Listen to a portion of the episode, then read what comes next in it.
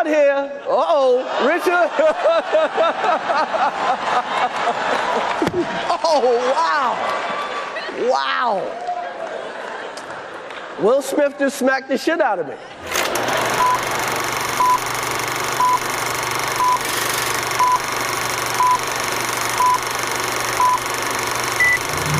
Ja, liebe Herrschaftinnen äh, und Herrschaften, sehr schön gendert, Herr Frick. Wer kann sich nicht mehr an die Szene erinnern, die sich letztes Jahr an diesem Anlass ereignet hat, wo sich eigentlich die Stars und die Sternchen gegenseitig abfeiern. Warum auch immer, kann man sich mittlerweile fragen. Aber ja, an Oscar-Verleihung 2022 hat doch Will Smith tatsächlich Chris Rock auf der Bühne vor Oscar-Verleihung eins gehauen, weil der einen Witz hat gemacht über seine Frau, die ja kreisrunden Haarausfall hat. Also eben, der Witz angebracht ist, da haben sich schon alle irgendwelche Filmpodcasts das ganze Jahr darüber ausgelassen und äh, da möchte ich mich jetzt eigentlich auch nicht mehr dazu äußern. Aber zu was ich mich möchte äußern, es ist das Filmthema, was ich euch anbiete, die Woche darüber zu reden, die Oscars im Allgemeinen, oder wie sie auch heissen auf Englisch, die Academy Awards. Der Anlass, wo sich, wie gesagt, die Filmemacher zu Hollywood gegenseitig die Eier schaukeln.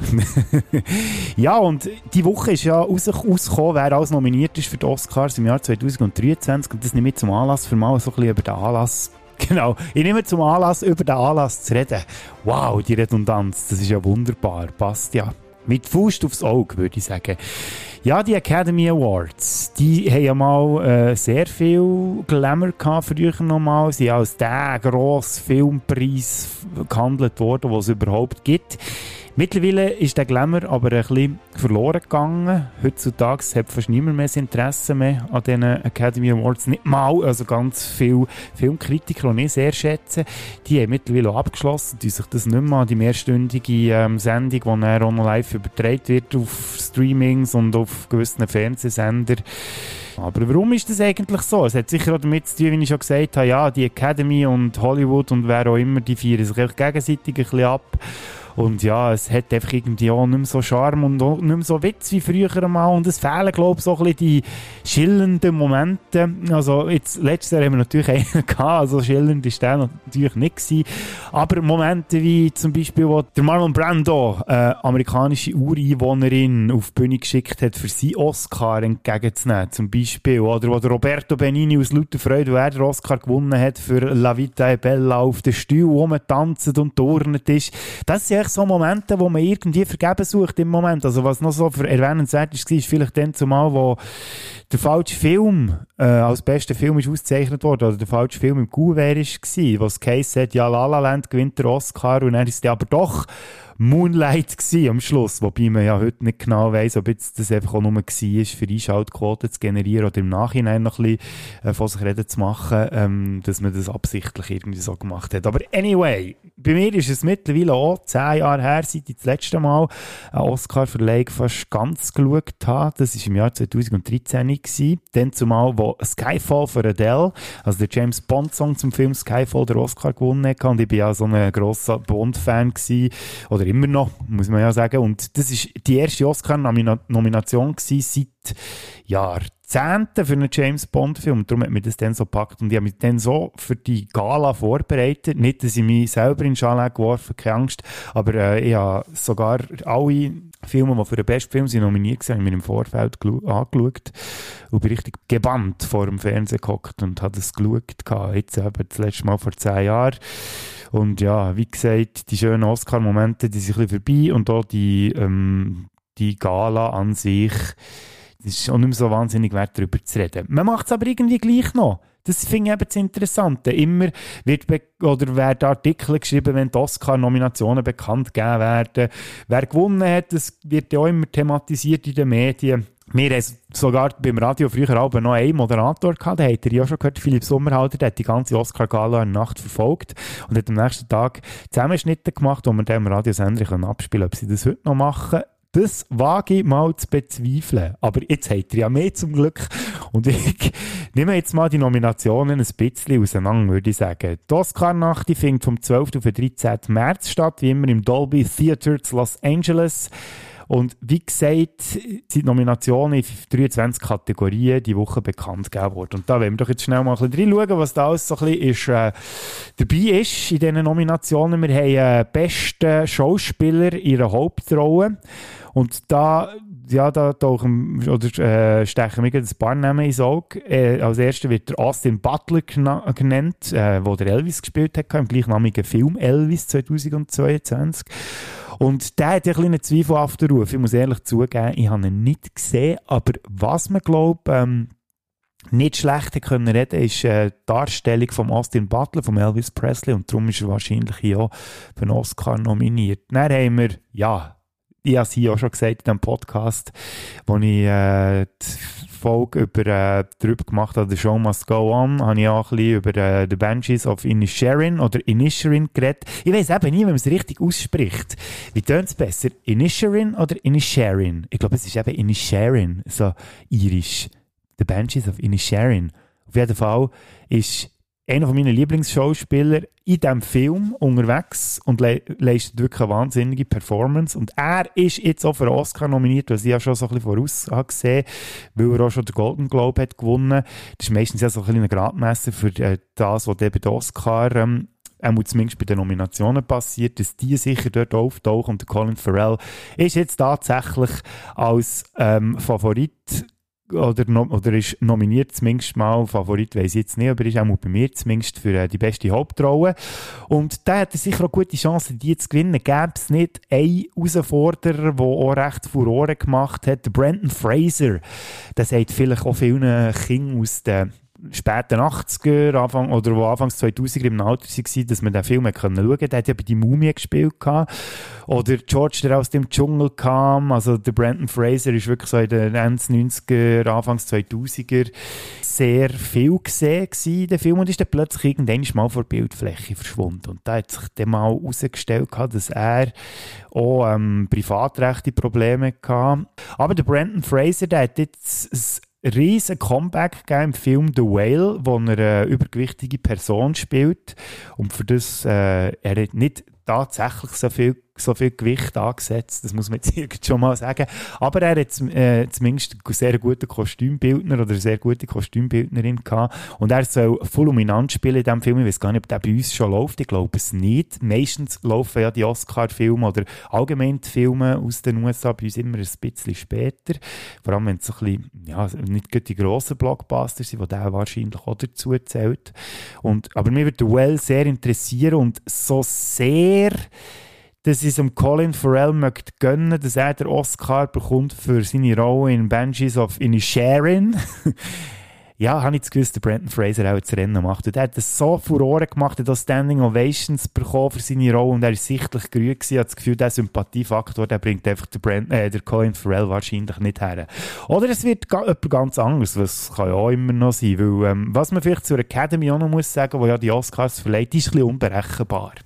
Das hat man in der Vergangenheit schon vielfach gemerkt und sie wird auch immer wieder kritisiert wegen dem, weil es ähm, primär irgendwelche reiche, alte sind, männliche Säcke, muss man auch noch sagen, wo, meist, wo vielfach die Filme gar nicht sehen und einfach mal so aufs Grad raus irgendetwas ähm, auszeichnen. Und äh, ja, das hat sich jetzt, glaube ich, ein bisschen bessert weil man da schon ein bisschen schaut, dass man zumindest die Filme mal gesehen hat, was ich eigentlich äh, als grosser Filmfan ja zumindest finde, dass man hier ein Urteil darf fällen, wobei ich mache ja jetzt genau das Gleiche und habe, glaube nur einen Bruchteil von diesen Filmen gesehen, die ich jetzt darüber rede. Aber in dem, wenn man schon einen Award kann verleihen kann, dann würde ich ja sagen, sollte man doch auch schauen, dass das ein bisschen Hände und Füße hat. Also, auf jeden Fall bin ich gespannt, wer von diesen beiden das Rennen macht oder sonst irgendjemand. Dann haben wir eine Schauspielerin in ihrer Nebenrolle, kommen hier zuerst. Schauspielerin, es sind Schauspieler, die männliche Form hier. Und das sticht für mich natürlich auch Brandon Gleason raus, der ja in The Banshees of Inisherin gespielt hat. Äh, dann haben wir da noch andere Namen, wo nee, der zweite Nebendarsteller von The Banshees of Inisherin, der Barry Keegan, der ja der Dominic gespielt hat, der ein bisschen, sage jetzt, dümmlich junger Mann, wo am äh, als Schwester von Colin Farrell ja probiert, schöne Augen zu machen. Wobei, ähm, ja, schöne Augen macht er es nicht, der macht es relativ plump, aber ist ja egal. Der ist auf jeden Fall auch noch für einen Oscar nominiert. Und einer, den man schon ewig nicht mehr gesehen hat, der Ke Hui Huan, ich hoffe, ich habe es jetzt richtig ausgesprochen, für Everything, Everywhere, All at Once. Und der Film, der ist ja auch sehr durch die gegangen letztes Jahr, ziemlich überraschenderweise. Und hat so ein bisschen ähm, Doctor Strange and the Multiverse of Madness Joke gestohlen, weil im Doctor Strange geht es um Multiversen und hat das ziemlich stiefmütterlich behandelt. Und da hat Everything Everywhere All at Once also einen viel besseren Job geleistet, was so Multiversen angeht. Und der Ke Hui Juan ist ein Nebendarsteller aus diesem Film und ist jetzt eben nominiert für einen Oscar. Und ihr fragt euch jetzt vielleicht, warum sie den hier so prominent nennen. Das, der Name sagt doch niemandem etwas. Der Name vielleicht nicht, aber eine Rolle hat er bestimmt irgendwie wahrgenommen in den 80er Jahren. Auch wenn er es vielleicht nicht eins zu eins mitbekommen hat in den 80er Jahren, sondern, aber da gehe ich davon aus, sicher später 90% von den Leuten, die das gehört oder hier hören, die haben die Figur oder den Schauspieler schon mal gesehen. Er hat nämlich den Short Round gespielt im zweiten Indiana Jones, Indiana Jones und der Tempel des Todes. Und der ist jetzt wirklich jahrzehntelang nicht mehr auftaucht. Er hat dann zumal als Junge, hat er auch noch bei ähm, The Goonies, hat auch noch mitgespielt gehabt. Und jetzt als Erwachsener hat man ihn wirklich nie mehr gesehen. Und jetzt endlich wieder mal in einem Film. Und darum muss ich sagen, möchte ich es ihm gönnen, wenn er den Oscar würde bekommen. Wahrscheinlich hat aber auch der Barry Keegan grosse Chancen. Habe es schon gesagt. Brandon Gleason, ja, nicht, würde jetzt sagen, der ist jetzt von mir aus gesehen wenig rausgestochen, für das er ähm, die, den Oscar für äh, die beste Nebenrolle würde gewinnen, würde ich sagen, obwohl natürlich wieder eine grandiose Leistung herlegt. Ihr merkt, es sind jeweils äh, mindestens fünf Nominierte. Beim besten Film sind es dann noch ein bisschen mehr. Aber ich zähle jetzt hier nicht alle auf, weil ich finde, man kann nicht langweilen mit Sachen, die euch gar nichts sagt. Und mir zum Teil auch nicht. Darum gehen wir einfach mal so ein bisschen die bekannteren durch. Wir haben die Schauspielerin, ihre äh, Hauptrolle und da haben wir ein paar ganz schillernde Namen, die man schon mehrmals gehört hat und wahrgenommen hat. Die grossartige Kate Blanchett ist nominiert für Tar. Da spielt sie ähm, Dirigentin, die ich bei Babylon Fang den Trailer gesehen habe, habe ich gar nicht auf dem Schirm gehabt, den Film. Sieht aber sehr interessant aus.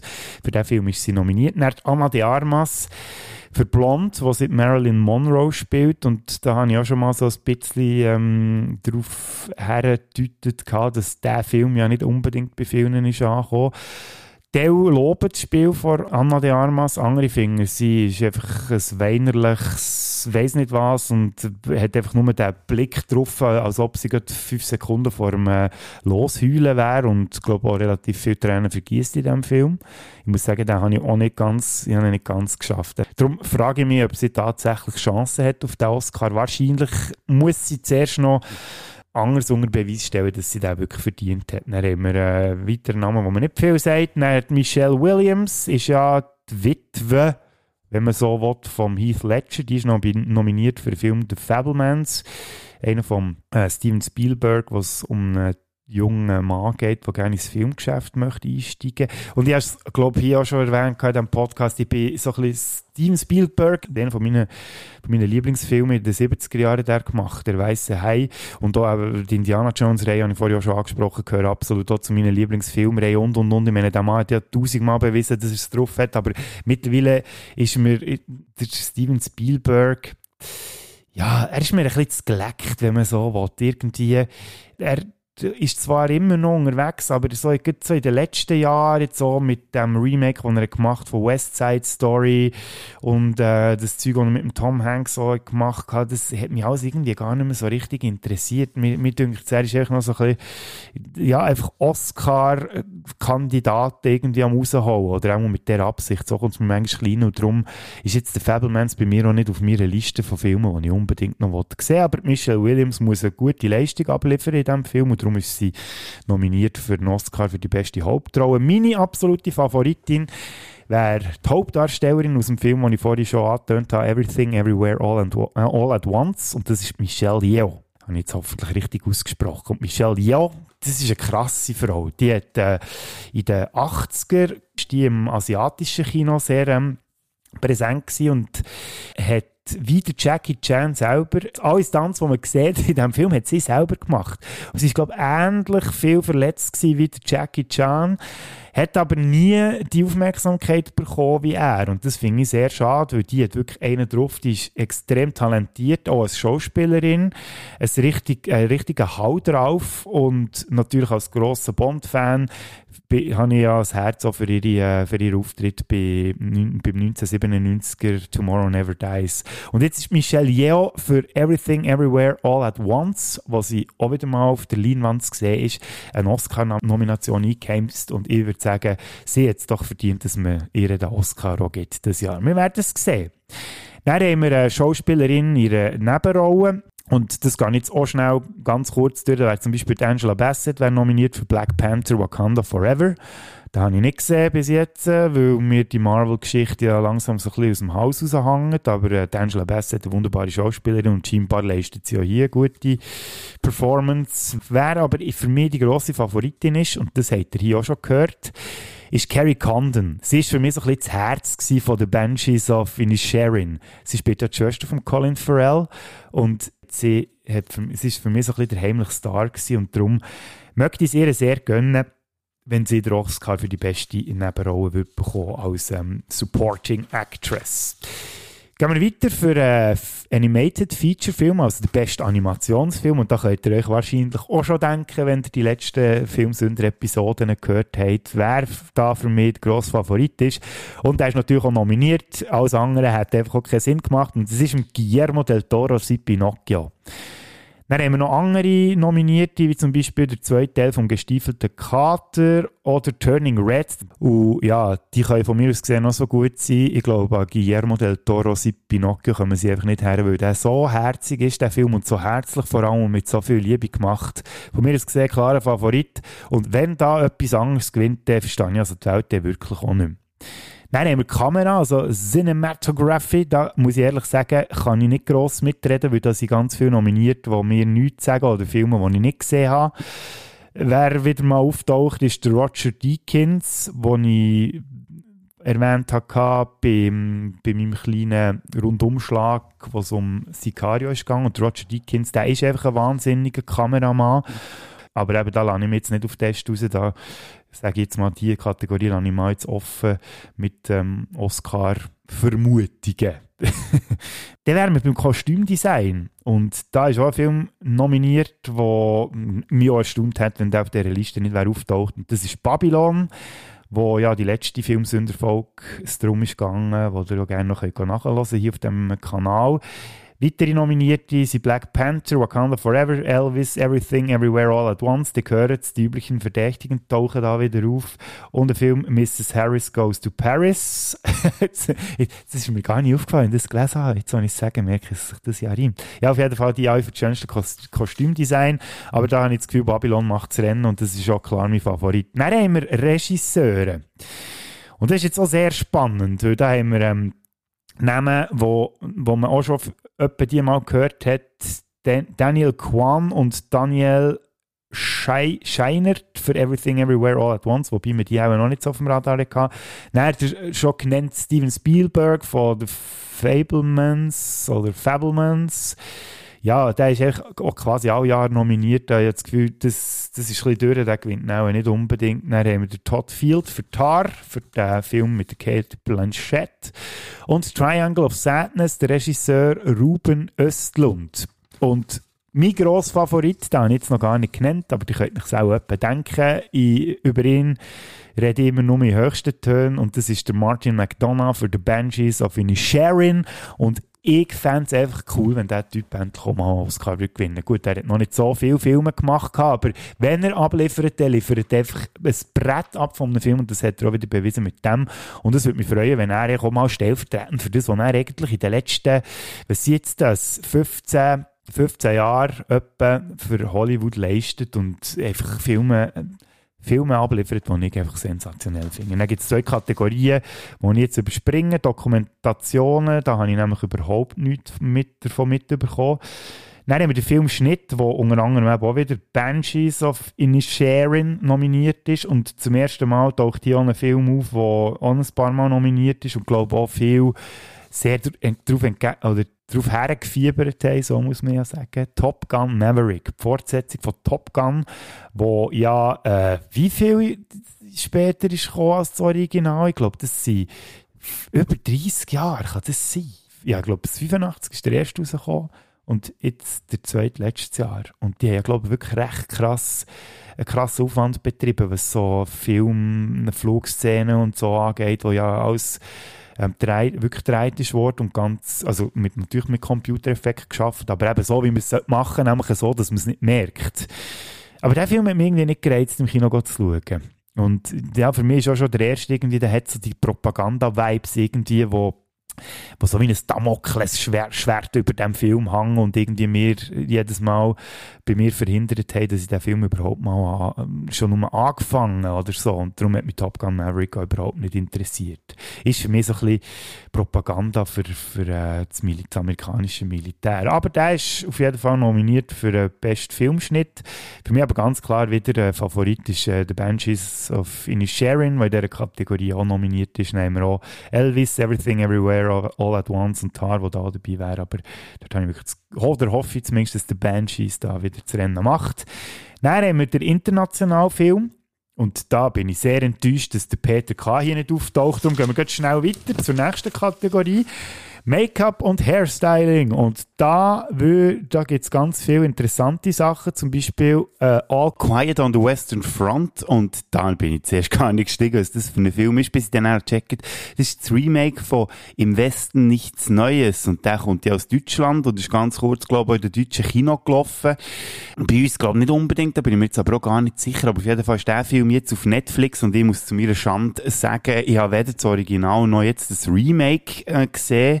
Leider, aber ich bin, ich bin halt wirklich nicht so, die Kriegsthematik, da muss ich schon, äh, ziemlich irgendwie heiß drauf sein auf den Film selber. Also da geht zum Beispiel wie Full Metal Jacket oder Apocalypse Now oder ja Platoon oder so, die ich alle habe gesehen. Aber jetzt eben All Quiet on the Western Front habe ich ehrlich gesagt noch nicht gesehen. Aber der ist sage und schreibe insgesamt für neun Oscars nominiert und darum auch hier, also ja, jetzt nicht in jeder Kategorie schon erwähnt, kann man schon nominiert war, aber auf jeden Fall hier auch beim besten Make-up und Hairstyling.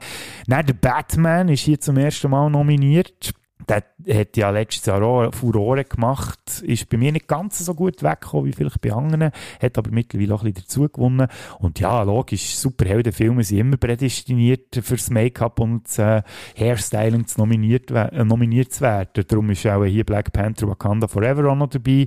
Und ja, bei Biopics, also bei Biografiefilmen, die sind auch meistens irgendwie dabei, wenn es um Make-up und Hairstyling geht. Und darum ist Elvis auch dabei. Wahrscheinlich hat, noch niemand die Tolle so schön herbekommen wie die Leute, die einem, äh, Elvis in diesem Film die Frisur haben gemacht Und das schon angesprochen, The Whale ist ja auch nominiert, auch wegen dem wahnsinnig krassen Kostüm, das der Brandon Fraser in diesem Film trägt. Und darum würde ich auch sagen, der macht hier das Rennen. Habe ich das Gefühl. Gut, dann haben wir die Musik, Original Score, also die Filmmusik, die ausgezeichnet wird. Äh, da haben wir nochmal All, All Quiet on the Western Front. Dann Babylon, die Filmmusik, die ich euch ja schon empfohlen habe, mal reinzuhören. Und wieder The Banshees of Inisherin vom Carter Burwell. Filmmusik. Und wenn wir jetzt schon eine extra Playlist haben für Filmsünderfolgen, tue ich euch doch den ähm, Soundtrack oder den Score dort auch noch rein, könnt ihr mal reinhören, ihr Filmsünder OST Playlist, also einfach eingeben auf äh, Spotify, die findet ihr sie. Dann haben wir noch Everything Everywhere All at Once, der äh, Score und The Fablemans. Ja, das ist auch ein Kandidat, der praktisch jeder Oscar-Verleihung, wenn er irgendeine Filmmusik gemacht hat, einfach auch dabei ist. Und das ist der John Williams wo ich aber auch das Gefühl habe, dass der auch nicht unbedingt gewinnt. Ich habe das Gefühl wirklich, dass wahrscheinlich Babylon das Rennen macht oder der Banshees, weil das halt eine andere Art von Score ist, natürlich angehaucht von, vom irischen Touch, wo die, wo die Musik dort hat. Dann haben wir die hm, Original Songs, äh, die nominiert sind, die tue ich euch schon, alle in die Playlist rein, da könnt ihr dort mal selber reinhören oder ich gehen, weil ich kenne gar nicht alle von denen. Da haben wir Applaus aus dem Film Tell It Like a Woman, Hold My Hand von, vom äh, Top Gun Maverick, wo von Lady Gaga ähm, geschrieben ist worden, unter anderem. Dann Lift Me Up aus Black Panther Wakanda Forever, unter anderem mit Rihanna. Ähm, dann Natu Natu aus dem Film RRR, ähm, von Musikern, die man glaube nicht unbedingt kennt. Und als fünfte Nominierung This is Alive for Everything Everywhere All at Once. Ja, das, diese Songs könnt ihr auch gerne mal reinhören. Ich mache jetzt da auch keine ja, das, das, da, da kann ich jetzt auch nicht sagen, auf was das am Schluss rausläuft. Ich könnte mir vorstellen, dass es vielleicht bei Wakanda Forever, Forever könnte landen Einfach nur, weil, ja, ich habe nicht das Gefühl, dass der irgendwie in, anderen, in einer anderen Kategorie etwas abräumt und das halt hier so ein bisschen wie stellvertretend wird sein. Auch wahrscheinlich so ein bisschen, weil ähm, emotional dort ja recht auch ähm, etwas hat wollen leisten durch den Abschied von Chadwick Boseman, wo, wo ja in diesem Film ähm, auch noch passiert am Anfang und vielleicht tut man dort das musikalisch noch würdigen. Gut, dann wären wir bei der spannendsten Kategorie wahrscheinlich. Es geht um den besten Film und da sind nominiert All Quiet on the Western Front wieder einmal Avatar, The Way of Water, was mich ein bisschen erstaunt, weil ich halte mich jetzt hier als einer, der nicht mal den ersten Avatar sieht und den zweiten auch noch nicht ist schauen. Ich habe gehört, er muss fantastisch gut aussehen, aber die Story ist halt schon wie beim ersten einfach wieder ein bisschen flach und ist dem, glaube ich, nicht so mit. Habe ich auch zumindest gehört. Darum, ja, Avatar, The Way of Water, habe ich jetzt nicht das Gefühl, dass der als bester Film ausgezeichnet wird. Leider habe ich das auch nicht das Gefühl beim nächsten, obwohl das echt mein Wunschkandidat wäre für einen Oscar und ich könnte mich schon denken, es ist der Banshees of Sharon wo auch nominiert ist, wo ich das Gefühl habe, wahrscheinlich wird er nicht gewinnen, aber es wäre doch schön. Dann Elvis ist nominiert, finde ich auch relativ erstaunlich, weil der ja auch nicht so gut ist weggekommen. Everything Everywhere All at Once ist ein bisschen weniger erstaunlich. Dann der Fablemans, wie schon gesagt, Spielberg ist echt quasi jedes Mal nominiert, wenn er irgendwie einen Film rausholt. Dann Tar, den ich auch noch nicht gesehen habe, mit der Kate Blanchett als Dirigentin, könnte von mir aus gesehen noch ein interessanter Kandidat sein. Ähm, läuft bei uns der erst noch. Dann, also etwas, was ich mich wirklich gefragt habe, what the fuck? Was zum Teufel hat Top Gun Maverick unter den besten Filmen verloren? Gut, wie gesagt, ich habe ihn nicht gesehen, aber das kann ich mir fast nicht vorstellen, dass der Film wirklich mehr zu bieten als die, die ich jetzt gesagt habe. Also, wenn einer ausgezeichnet sollte werden, dann also, äh, nicht der, sage ich jetzt einfach mal. So fies bin ich jetzt einfach und ich tue das jetzt einfach mal so ins Blaue aus, einfach mal ähm, behaupten. Okay, gut, ja, ich höre schon. Ja, du kannst doch nicht einfach einen Film verurteilen, den du nicht gesehen hast. Gut, ich schaue ihn. Ich schaue ihn und gebe dann vor der Oscar-Verleihung nochmal äh, mein Urteil ab, ob der wirklich Oscar-würdig ist. Er ist sicher gut gemacht, das steht nicht ab, aber dass er als Gesamtfilm wirklich best, nein, glaube ich auch nicht, dass der den Preis bekommt. Dann Triangle of Sadness und Women Talking, die ich beide auch leider noch nicht gesehen habe, bei Women Talking hat unter anderem Frances McDormand produziert und das ist natürlich, sie ist auch ein ganz grosser Name zu Hollywood. Sie ist etliche Mal als beste Schauspielerin ausgezeichnet worden und könnte natürlich auch gut sein, dass sie jetzt so den Oscar mal als Produzentin bekommt. Das sind so, also von mir aus gesehen, Women, Talking und Triangle of Sadness sind so ein bisschen die, die für mich unter dem Radar laufen und darum könnte es auch gut sein, dass einer von denen am Schluss das Rennen macht. Wir werden es erfahren. Nach Production Design haben wir ähm, auch wieder ein paar schöne Anwärter, unter anderem auch Babylon, die ich hier einfach mal als Favorit rausnehmen. Die anderen die zähle ich gar nicht mehr auf, weil die haben wir jetzt schon genug manchmal aufgezählt. Die. Dann Kurzfilm, animiert und Kurzfilm, ähm, echt, sage ich jetzt, also Live-Action auf gut Englisch, lassen wir mal weg, weil das, äh, da habe ich auch keine Ahnung, was da genau äh, nominiert ist, weil ich da nichts gesehen habe. Dann haben wir den Sound, also das Sounddesign, nicht Musik. Und da ähm, Sie unter anderem Avatar, The Batman, Elvis nominiert und Top Gun Maverick. Und ich könnte mir gut vorstellen, dass jetzt hier Top Gun von mir aus gesehen wahrscheinlich einen Oscar könnte gewinnen.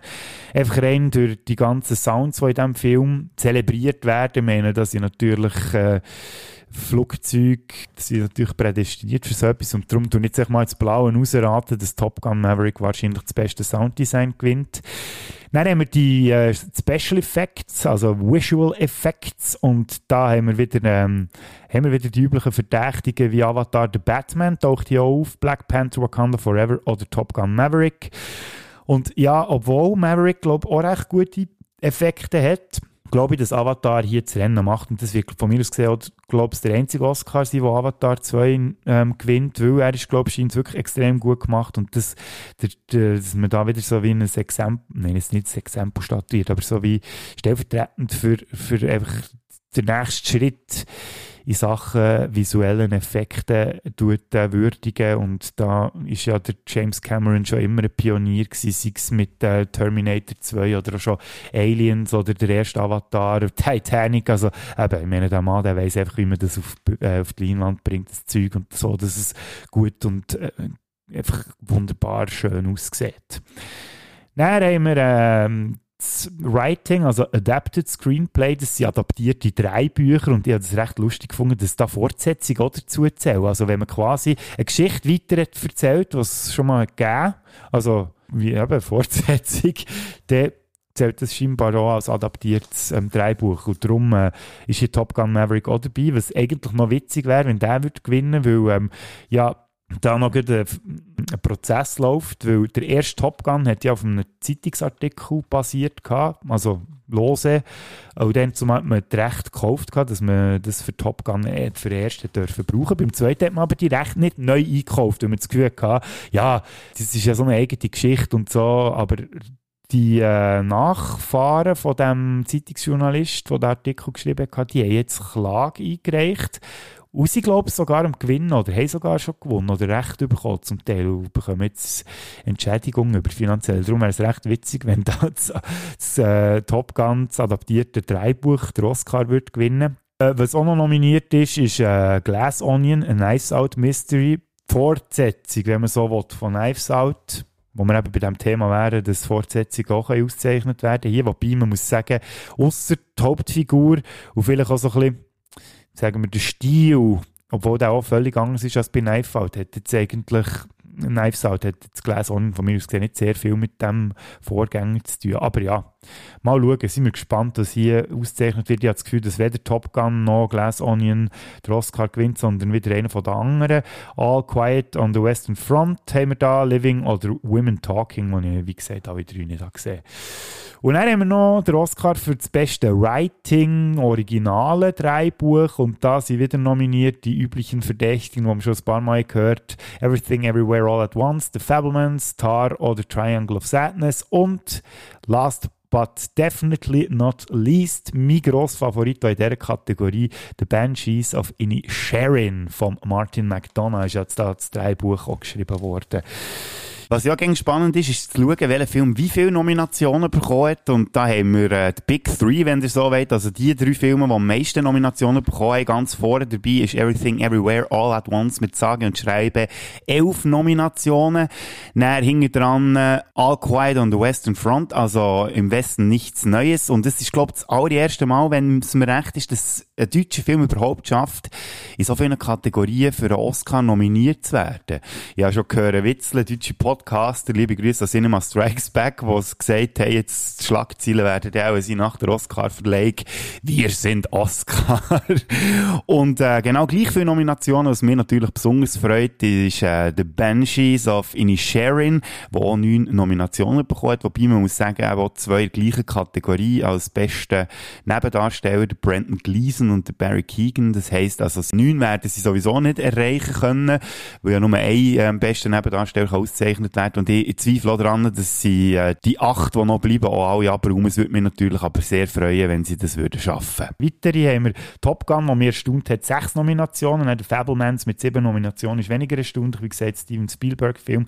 Elvis mit acht. Hm, auch erstaunlich, wenn man bedenkt, wie der Film bei Kritikerinnen und Kritikern und auch beim Publikum ein bisschen durchzogen ist, ähm, auf, ähm, wahrgenommen worden. Dann Babylon mit drei Nominationen, Avatar 2 mit vier, The Batman mit drei und Black Panther Wakanda Forever mit sogar fünf Nominationen. Meine Wünsche habe ich vorhin kundtun, wenn die alle würden gewinnen, die ich mir wünsche, das sind jetzt nicht die, die ich das Gefühl habe, dass sie gewinnen, aber eben, wie gesagt, das, man darf ja zwischendurch auch so ein bisschen, ein bisschen träumen. Also dann wäre Banshees klar Gewinner würde, würde sieben von den neun Nominationen in tatsächliche Auszeichnungen umwandeln. Dann haben wir Everything Everywhere All at Once, wo ich Michelle Yeoh und der äh, Darsteller vom Short Round, den ich jetzt den Namen wieder vergessen habe, würde auszeichnen. Dann wären das zwei Oscars insgesamt. Nach Babylon, die würde von mir aus gesehen einfach alle drei Oscars abstauben, hätten sie ja verdient. Dann The Whale, Pinocchio und Avatar jeweils mit einem Oscar. Aber wie gesagt, eben, man kann da eigentlich nicht viel sagen, was denn da am Schluss denn wirklich passiert. Das ist ja immer eine kleine Überraschung. Was vielleicht weniger eine Überraschung wird ist, dass ein Herr garantiert bei dieser Oscar-Verleihung nicht wird auftauchen, weil er sich letztes Mal einfach einen geleistet hat. Keep my wife's name out your fucking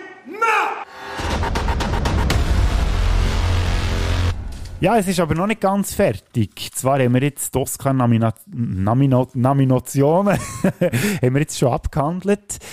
Äh, ich möchte aber jetzt noch über eine Preisverleihung reden, die ähm, von mir aus gesehen fast ein bisschen spannender ist als die Oscars, aber etwa genau gleich kontrovers diskutiert wird. Und das ist am Abend vorher die Verleihung von den sogenannten Golden Razzies oder, wie man auf Deutsch auch sagt, die goldige Himbeere. Die wird zum 43. Mal wird die ähm, verliehen. Äh, das erste Mal war das 1981 der Fall gewesen. und das ist der Negativfilmpreis, also quasi der Anti-Oscar. Und warum heißen die eigentlich Golden Razzies? Das kommt von einer Re Redewendung, äh, wo lautet «to blow a raspberry», was so viel bedeutet wie ein Furzgeräusch mit dem Mu machen, also irgendwie so. Und das macht man ja meistens dann, wenn man das Gefühl hat, ja, das ist jetzt ein völliger Schwachsinn gewesen, was jetzt äh, die Person da gemacht hat oder so. Und darum passt es ja eigentlich auch. Ja, Razzies, das finde ich einfach irgendwie eine interessante Geschichte und darum bin ich eigentlich auch fast gespannt, welche Filme das dort nominiert sind. Gut, ich halte einfach auch einen kleinen Hang zu, dort bin ich ein bisschen, ein bisschen Giggeli, muss ich ehrlich sagen. Ich habe, ich habe fast lieber ähm, Podcasts oder Filmpodcasts, Filmkritiker, die sie über Filme auslösen, weil ich das irgendwie fast interessanter finde, warum das Leute den Film schlecht finden, als warum finden sie ihn gut. Aber ja, item jetzt mal das so dahingestellt. Äh, das, äh, was man zu den Razzies kann sagen, da gibt es Filme, da gibt es auch so Listen mit Filmen, die die am meisten gewonnen oder die schon am meisten Razzies gewonnen haben. Und da machen wir jetzt ganz schnell einen Fünfer Olymp draus, und zwar auf Platz 5 haben wir mit sieben Razzie Awards Twilight Breaking Dawn Part 2 aus dem 2012, also der letzte von Twilight Saga.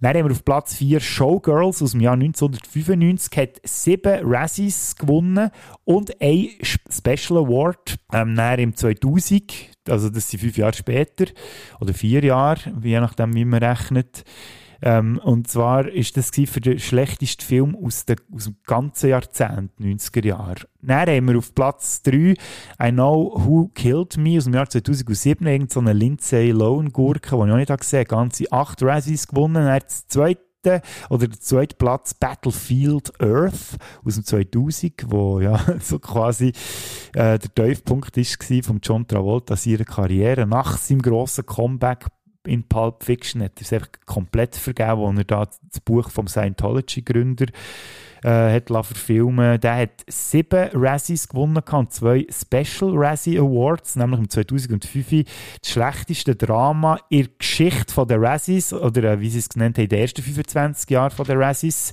Und 2012 hat nochmal einen bekommen für den schlechtesten Film aus den ganzen 2000er Jahren. Auf Platz 1 ist aber einer, der ist ungeschlagen seit dem Jahr 2012 und das ist Jack and Chill von und mit dem Adam Sandler, eine ganze 10 Razzies gewonnen und ist der erste Film, der das geschafft hat, die alle in einer Zeremonie abzustauben. Also nicht so wie die anderen, die da noch irgendwie Jahre drauf noch so Special Awards bekommen, sondern der hat tatsächlich 10 Razzies bekommen in einer einzigen Preisverleihung. Was auch noch interessant ist, ist, wenn wir noch schnell so ein bisschen auf die ähm, Schauspieler schauen, die Razzies gewonnen haben. Da haben wir äh, Namen wie Sylvester Stallone, der schon vier Razzies gewonnen hat. Der ist mittlerweile auch schon 14 Mal nominiert gewesen. Dann haben wir Kevin Costner, der drei Razzies abgestaubt hat und Adam Sandler, der jetzt gar nicht aufgeschrieben wie viel das er gewonnen hat, aber aus meiner Sicht einfach auch viel zu wenig, wenn er hinter dem Costner und dem Stallone ist. Ja, es ist natürlich immer ein bisschen beschämend, dass man so eine Razzie bekommt, weil das ist ja nicht unbedingt etwas, wo man sich damit bürsten kann. Man kann es aber auch auf die gute Art nehmen. Und da habe ich euch ein Beispiel mitgebracht, falls ihr äh, das noch nicht mitbekommen Im Jahr 2005 hat nämlich Halle Berry höchstpersönlich ihren Razzie Award entgegengenommen, wo sie als schlechteste Schauspielerin bekommen hat für ihre Rolle als Catwoman.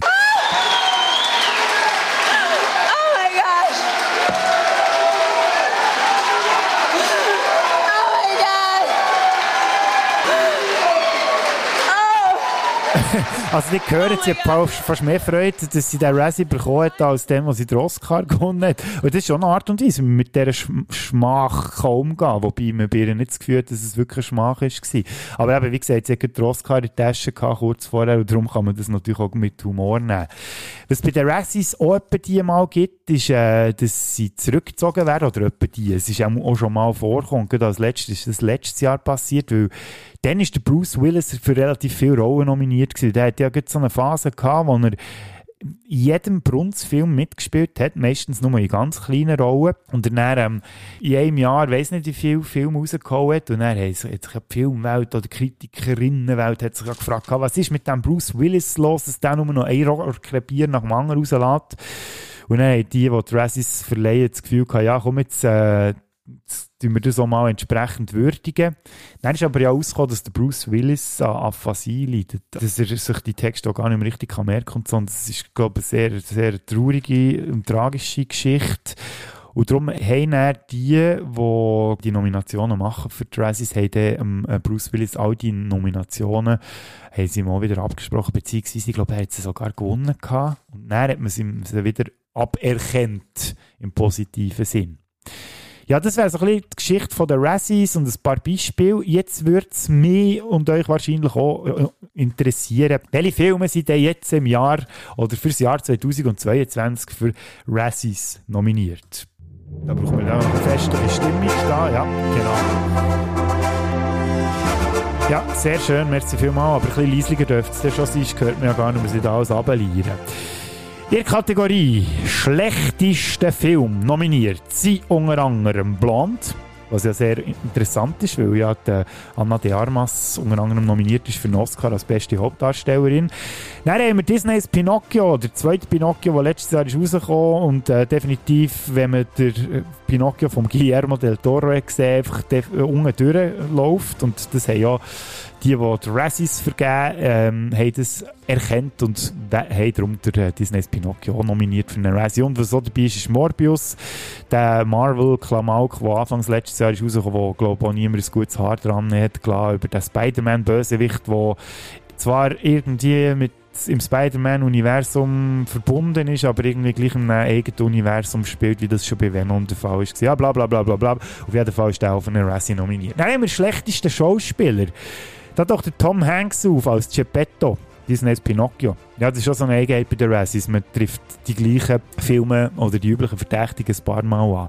Nehmen wir Jared Leto als Morbius. Es war auch klar, gewesen, dass der irgendwie muss auftauchen muss. Und der Sylvester Stallone ist auch wieder mal nominiert. Ist das echt jetzt mittlerweile seine 15. Nomination für einen Film, Samaritan oder so. Dann im schlechtesten Schauspielerinnen, da ist Bryce Dallas Howard für Jurassic Park Dominion nominiert.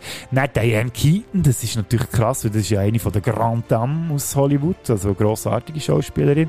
Die ist auch nominiert für eine Razzie. Wisst ihr was, irgendwie ist die Musik da im Hintergrund, die passt eigentlich überhaupt nicht zu dem, was ich erzähle. Komm, stellen wir das schnell ein bisschen ab. Ähm, weiter haben wir Alicia Silverstone. Ich habe gar nicht gewusst, dass die noch unterwegs ist wahrscheinlich ist die auch so ein bisschen ähm, ja, rar gesagt, was ihre Filmrollen angeht. Und äh, ja, da ist es auch, auch ein bisschen Schmach, ist sie ausgerechnet noch für eine gute Himbeere nominiert für den Film The Requiem. Dann haben wir ähm, schlechtestes Remake, Rip-Off oder Sequel. Das wäre Blond, wäre da nominiert. Was mir jetzt nicht gross erstaunt. Haben wir Disney's Pinocchio, Firestarter, äh, die Stephen King-Verfilmung, die letztes Jahr im Kino ist gelaufen, die, glaube bei uns gar nicht so wahnsinnig ähm, auf dem Radar war. Und Jurassic World Dominion wo da auch äh, in dieser Kategorie nominiert ist. Dann haben wir schlechteste Nebendarstellerinnen. Lorraine Bracco, ähm, für Pinocchio, die hat nur die Stimme geliefert, muss man jetzt hier noch sagen. Also das ist ja fast eine, fast eine Leistung, dass man da als schlechteste Nebendarstellerin überhaupt kann nominiert werden Und Penelope Cruz fällt hier auch noch auf für The 355. Das ist ja so eine Agentinnen-Klamotten wo glaube auch extrem schlecht war, trotz guter Besetzung, aber ähm, Penelope Cruz ist da scheinbar negativ aufgefallen. Dann haben wir ähm, schlechtesten Nebendarsteller, da haben wir ganz viele Unbekannte Namen dabei, außer einen, der auch wieder raussticht, und das ist der Tom Hanks. An dem wird für letztes Jahr irgendwie kein gutes Haar gelassen. Ja, mal schauen, ob es da wieder aufwärts geht mit dem lieben Herr Hanks. Everybody's Darling, hä? jetzt für zwei Razzies nominiert. Gut, ich muss sagen, ich bin nie so Fan von ihm ähm, im Vergleich zu allen anderen. Das wäre vielleicht auch mal eine Fünferrolle im Top 5 Schauspieler wo, oder, und Schauspielerinnen, die bei allen scheinbar echt, äh, Everybody's Darling sind, aber ich irgendwie nicht ganz kann nachvollziehen warum die so beliebt sind. Item! Dann hätten wir noch das schlechteste Leinwandbar, finde ich auch immer eine sehr spannende Kategorie.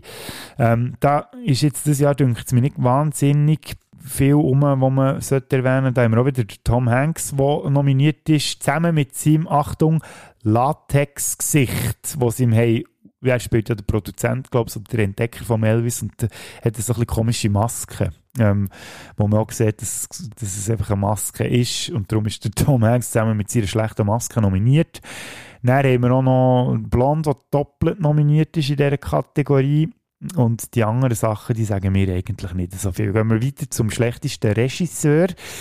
Das ist der Judd Apatow. Das ist eigentlich ein guter Regisseur, wenn es um Komödien geht. Ähm, der hat aber letztes Jahr den Netflix-Film The Bubble rausgegeben, wo es ja darum geht, wie ein Filmdreh in der Corona-Pandemie könnte aussehen auf humoristische Art. Leider soll der Film aber gar nicht, überhaupt nicht lustig sein. Habe ich mir sagen, ich habe ihn nicht geschaut, weil mir ganz viele Leute davon abgeraten haben. Dann haben wir den Andrew Dominic, ja, was nicht überrascht, für Blond, der nominiert ist, der Daniel Espinosa für Morbius. Und der Robert Zemeckis, eigentlich mal ein guter Regisseur gewesen, wir haben Back to the Future Trilogie und ganz viel anderes für Disney's Pinocchio. Der hat irgendwie so die Spur auch ein bisschen verloren, wenn, wenn ihr mich fragt, müsste jetzt der auch wieder mal einen rausholen wo ein bisschen, ja, soll ich sagen, ein bisschen besser daherkommt. Gut, und haben wir noch das schlechteste Dreibuch, wo Blond wieder nominiert ist. Pinocchio, Jurassic World, Dominion und Morbius. Ja, das wäre noch das, was man noch zu den Razzies kann sagen. Vielleicht auch noch kurz Überblick. Blond hat die meisten Nominationen mit sieben Razzie-Nominationen, was ja eben lustig ist, weil ja Anna de Armas für einen Oscar noch nominiert ist nebenbei. Pinocchio hat sechs, also der Disney Pinocchio, ja, nicht der von Guillermo del Toro, das hat mich dann schon ein bisschen enttäuscht. Dann Morbius hat fünf, Jurassic World Dominion drei und der Elvis der hat zwei, was ja auch wieder lustig ist, weil der ja für äh, etliche Oscars nominiert ist.